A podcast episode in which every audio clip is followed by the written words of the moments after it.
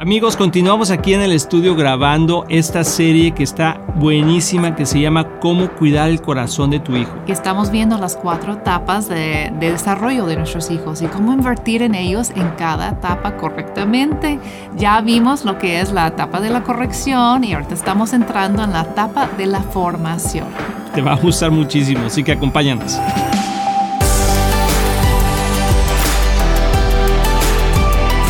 Hola amigos, bienvenidos a Éxito en la Familia. Estamos muy muy contentos y agradecidos que te conectes con nosotros y espero este programa sea de gran bendición a tu vida. Sí, la verdad para nosotros es un gran gozo poder estar aquí de nuevo y pasar este tiempo juntos hablando de lo más importante que es la familia.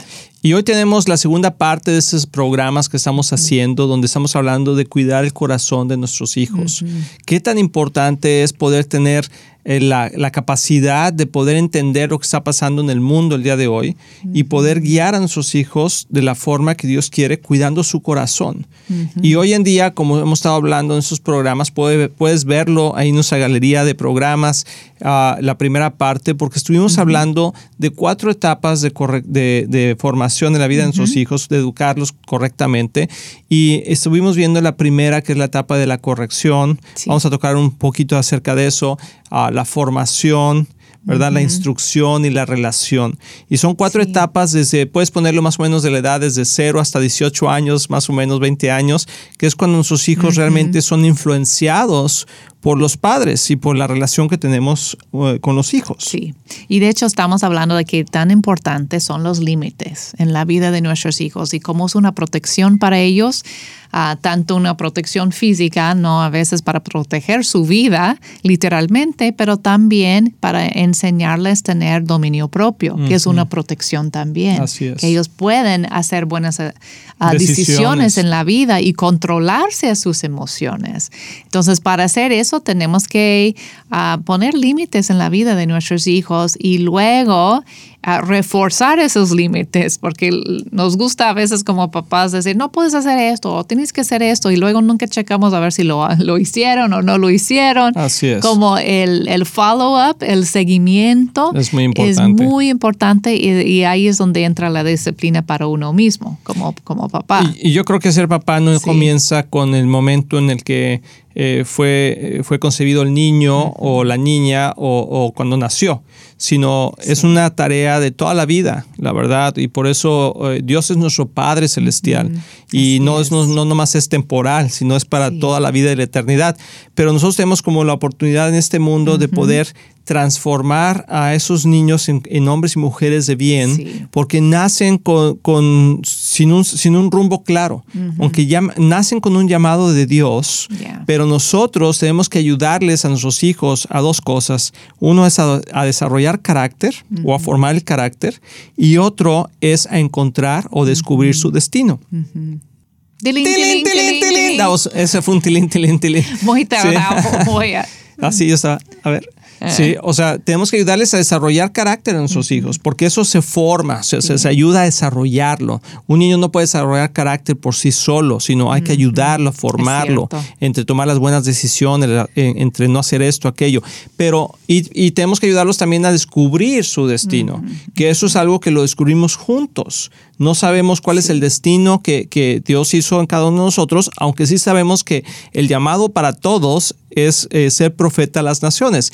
¿Qué significa eso? No que vaya a decir a todas las naciones, pero donde quiera uh -huh. que estés, uh -huh. que estés compartiendo, que puedan compartir el amor de Dios a otras personas. Sí, el mensaje en de Dios. En cualquier Exacto. nación que se encuentre, ¿no? Es pero cierto. ¿cómo lo van a hacer?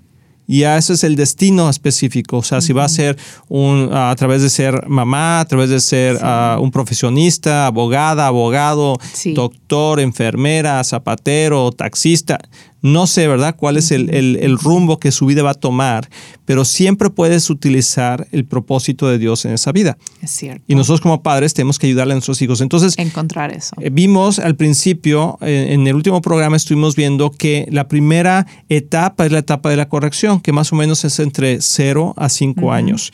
Y puedes decir rápidamente, amor, en qué se basa eso para pasar a la siguiente etapa.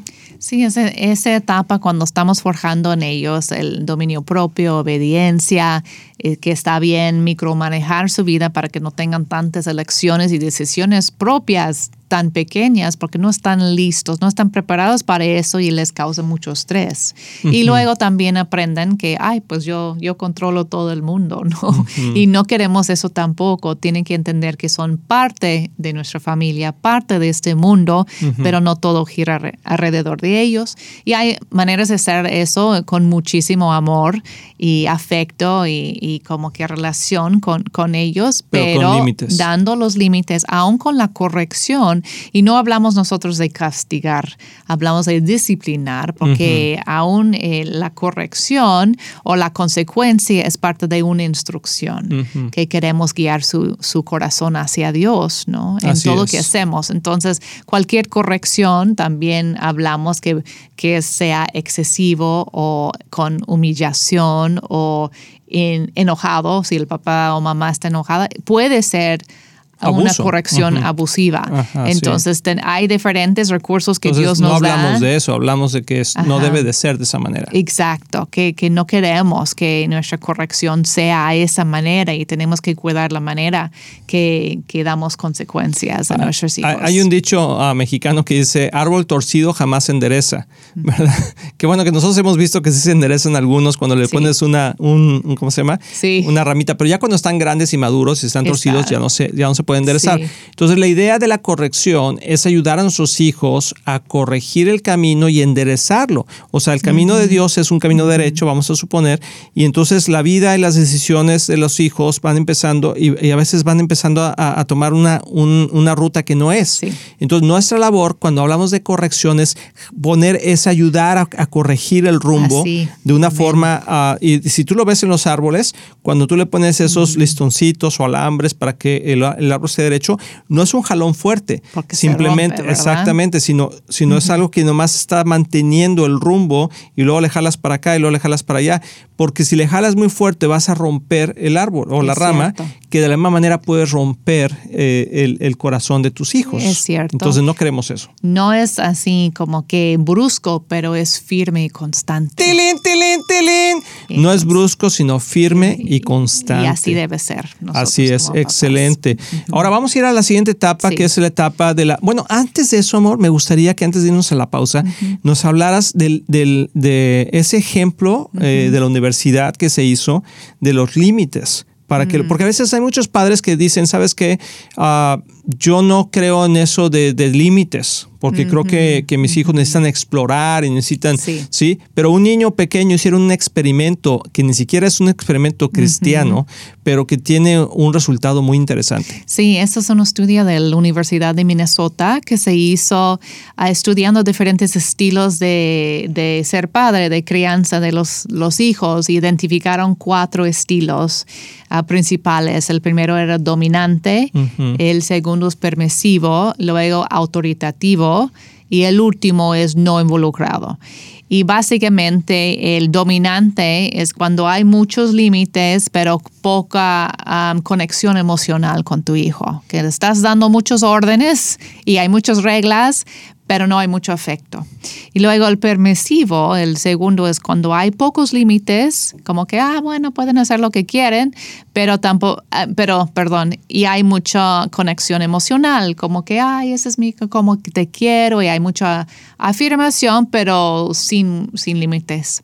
Autoritativo es cuando hay autoridad, entonces hay límites, pero también hay mucha conexión con ella, con ellos, mucha conexión emocional, mucho afecto mm, y aprobación enlazado con muchos límites y control sobre sus vidas con, con reglas. De acuerdo, a la, de acuerdo a la edad, ¿no? Exacto. Y el último es no involucrado. Y esos son los papás que negligentes, que básicamente hay pocos límites, no esperan mucho de los niños, pero tampoco invierten mucho en cuanto a la conexión emocional. Entonces, estudiaron los niños después de un largo tramo y descubrieron que, que la, el estilo, perdón, más eficaz de, de criar a los niños que, que el resultado eran niños muy seguros, uh, que, que, eran capaces de relacionarse en la sociedad, uh, tener... Que eran productivos. Productivos, exacto, uh, y estables, que esos niños eh, salieron del estilo autoritativo. Y se sorprendieron porque muchos dicen, ay, pues muchos reglas, muchos límites van a sentir como y autoritativo no está diciendo autoritativo, porque ese es el dominante. Exacto. Este, el autoritativo, es Tiene que, trae autoridad. tienes autoridad, pero también tienes mucho afecto y mucha conexión emocional con tus hijos. Y eso resultó ser como la fórmula mágica, ¿no? Como que, que los niños sintieron seguros porque tenían límites. Y, y, sabían lo que se esperaban de ellos pero también se sentían muy amados y apoyados por sus papás. Así es. Y si tú te das cuenta, bíblicamente es exactamente el sistema educativo de, nuestro Padre Celestial. Dice que Dios al que ama disciplina. Y, obviamente, pero, pero también que lo ama y que nos ama con un amor entrañable. Entonces, el mejor forma de educar a sus hijos es el autoritativo, muchos límites, pero también mucha conexión emocional. Así que vamos a ir a una pausa, regresamos y ahorita seguimos con este tema que está muy interesante cómo cuidar el corazón de nuestros hijos. Hola amigos de Éxito en la Familia, soy el pastor Luis Román y quiero decirles que nuestro deseo es que tú y tu matrimonio y tu familia tengan éxito. Y por eso existe este ministerio. Tú eres la razón de hacer lo que hacemos. Y te queremos motivar y animar a aprovechar todos los recursos que tenemos para que sigas creciendo. Especialmente en las áreas más importantes, que es tu matrimonio, tus hijos, tus finanzas. Y para eso tenemos varios recursos. Por ejemplo, nuestro libro de un matrimonio divino que ha bendecido a miles de matrimonios y que es un excelente libro con pasos muy prácticos. Muchas veces personas nos preguntan cuál es la mejor manera de educar a nuestros hijos. Y lo que hemos hecho es que hemos puesto nuestra experiencia en un curso práctico que se llama Prepara a tus hijos a tener éxito. También tenemos un curso de finanzas sanas en el hogar que te ayudará a poner tu vida financiera en orden y ver la mano de Dios moverse a tu favor. También puedes bajar nuestro podcast semanal, así como ver el programa de éxito en la familia en cualquier parte del mundo por medio de la televisora Enlace o nuestros medios sociales de YouTube, Facebook o Instagram. Todos esos recursos e información los puedes encontrar en nuestra página de éxitoenlafamilia.com. No hay excusa para no seguir creciendo. Te animamos a que lo hagas. Y como siempre puedes apoyar a Éxito en la Familia financieramente con una donación única o mensual, que la puedes hacer en éxitoenlafamilia.com. Si tú y tu familia han sido bendecidos por este programa y ministerio, ayúdanos a alcanzar más familias. Sé parte de lo que Dios está haciendo y haz tu donativo en éxitoenlafamilia.com. Recuerda que Cristian y yo les amamos y les deseamos lo mejor a ti y a tu familia. Bendiciones.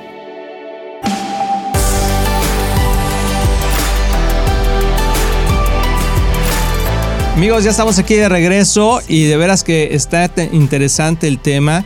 A nosotros nos ha ayudado mucho el conocer todos esos, esos puntos que estamos hablando porque aún con nuestros propios hijos pudimos implementar muchos de ellos y vimos un gran, gran resultado. Es cierto, lo que estamos hablando lo hemos experimentado ya nuestros hijos, ya son grandes, son adultos los tres y ya como forjando su propio camino en la vida y hemos visto desde el principio, la verdad, cómo dio resultado es, estos tips o consejos que estamos dando porque lo hemos vivido. Así es. Y queremos mandar un saludo de veras antes de, seguir con el tema a toda la gente que nos hace favor de, contactarnos, de seguirnos, de, estar en los medios sociales con nosotros, también en los lugares donde hemos podido ir, amor, y poder compartir conferencias y, y, todo, pláticas que hemos dado. Y queremos mandar saludos a gente que hemos conocido de Georgia, gente de la Ciudad de México, gente de San Antonio, de Denver. Colorado, mucha gente que hemos conocido en Austin, Texas, y, vamos a estar también en Dallas, Texas, ahí se checa las, las conferencias, porque queremos de veras traer toda esta información que traiga revelación a las vidas para que en verdad haya una transformación en las familias y en los matrimonios. Dios quiere lo mejor para nosotros y Él nos ha dado una instrucción que a veces no es tan fácil de poderla asimilar, pero si en verdad invertimos el tiempo y el conocimiento y también invertimos nuestro tiempo en aprender, amor y escuchar esos podcasts y esos programas, ir a las conferencias y todo eso, es parte de crecer. Hablamos de un guerrero, ¿verdad? Que el proverbio es que dice que los hijos son como flechas en la mano del guerrero. Y una de las, las cualidades, características. gracias. características. Tú dilo. Y yo digo sí. Sí, características. Es de un guerrero es ser entrenado ¿no? Como ser muy apto, muy capacitado en lo que está haciendo. ¿Dónde vas a sentir tú mejor, verdad? Junto a un guerrero en medio de una guerra, de alguien que no nunca ha sido entrenado o de un como superhéroe super, super entrenado en lo que está haciendo, pues vas a ponerte atrás de él, ¿no? Y decir, pues tú ve adelante, yo te sigo. Es igual, así quieren sentir seguros nuestros hijos, saber que nosotros estamos entrenados en lo que estamos haciendo. Y por eso estamos aquí, para eso, y que te felicito que estés viendo este programa. Y aunque no es todo un curso, pero por lo menos son pequeñas herramientas que estamos continuamente viendo y puedes buscarlas más en toda nuestra galería y en nuestra página de éxito familia.com. Pero quiero entrar a la siguiente etapa, amor, que es la etapa de la formación. Sí, ya vimos la etapa de la corrección, que es más o menos entre los 0 a los 5 años, donde estamos corrigiendo al niño, no, haz esto, no, haz para allá, esto, acá, y estamos ahí atrás de él. Es mucho a micromanejar en esa etapa y, también, pero les ayuda a, poder controlarse a sí mismos. Sí. Y, ahora estamos en la etapa de la formación y la meta de esta etapa es formar los valores en ellos de amor, respeto hacia Dios y los demás. Entonces, esta etapa de la formación es una etapa entre los 6 y los 10 años y estamos ayudando a que ellos formen valores en ellos. ¿Qué es importante para ellos? ¿Qué es importante para la familia? ¿Qué es importante para Dios? Y cómo ellos pueden empezar a aportar a la sociedad teniendo un buen, un buen una buena actitud hacia las cosas. Y principalmente amor y respeto, ¿no? Que, que, empiecen a tener esa relación con Dios, de entender más a Dios, de, de conocer. Gracias, la palabra se me fue. conocer más a Dios, exacto, y respeto hacia Dios y a las personas. Entonces, para eso ya vamos a empezar más a dar más explicación, porque en la primera etapa no tienes que explicar tanto. Hasta psicológicamente los niños pequeños no están preparados para todo un razonamiento de por qué debo hacerlo. Así es. Pero ya es en esta etapa de más o menos de 6 a 10 para algunos niños es antes, otros después, pero en esa etapa es donde necesitan explicación, ¿no? Del por qué, ¿no? Si estás pidiendo, no arrancas las flores, ¿no? Cuando salimos a caminar, aquí es el por qué es porque es creación de Dios, está ahí para que otras personas le disfruten, tal vez hasta pertenece al jardín del vecino. Así es. ¿no? Entonces tienes que empezar a enseñarles respeto hacia otras personas. La razón de recoger nuestra basura, de no dejarlo allá, es para que otra persona disfrute los lugares limpios, igual como nosotros queremos disfrutarlo. Entonces ya aquí viene el entrenando al niño en el porqué de las cosas pero también tenemos que seguir ah, construyendo sobre la primera etapa, que es la obediencia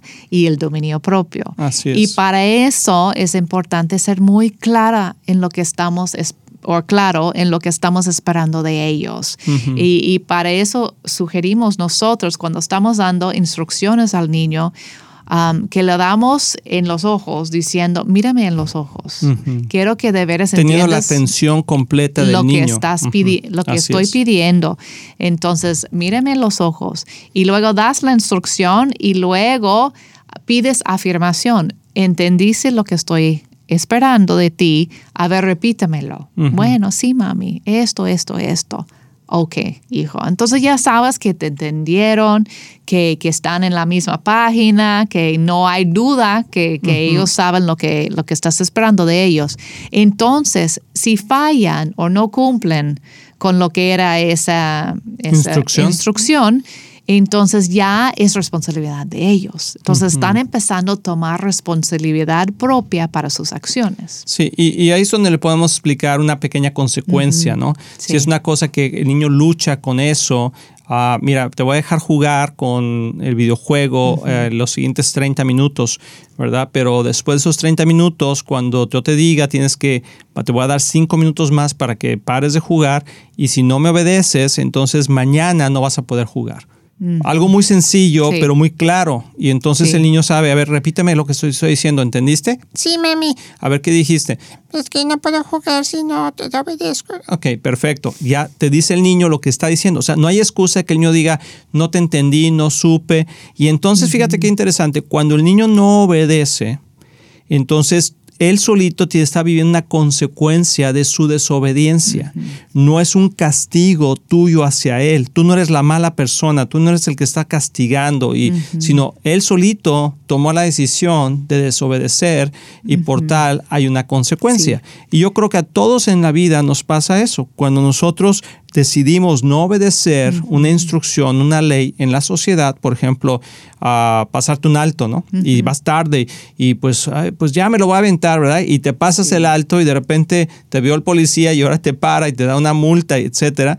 Pues ahora tienes que, tienes que, vivir la consecuencia porque decidiste, nadie te obligó a, pasarte el alto. Entonces estamos ayudando a nuestros hijos a tomar responsabilidad por sus propias acciones y, que entienden el porqué atrás de, lo que estás pidiendo. Así es. Muy importante. Y esto hay un versículo que respalda esto que me gusta mucho, que es Lucas 2.52, que dice, Jesús siguió creciendo en sabiduría y estatura ya cada vez más gozaba del favor de Dios y de toda la gente. Fíjense qué interesantes.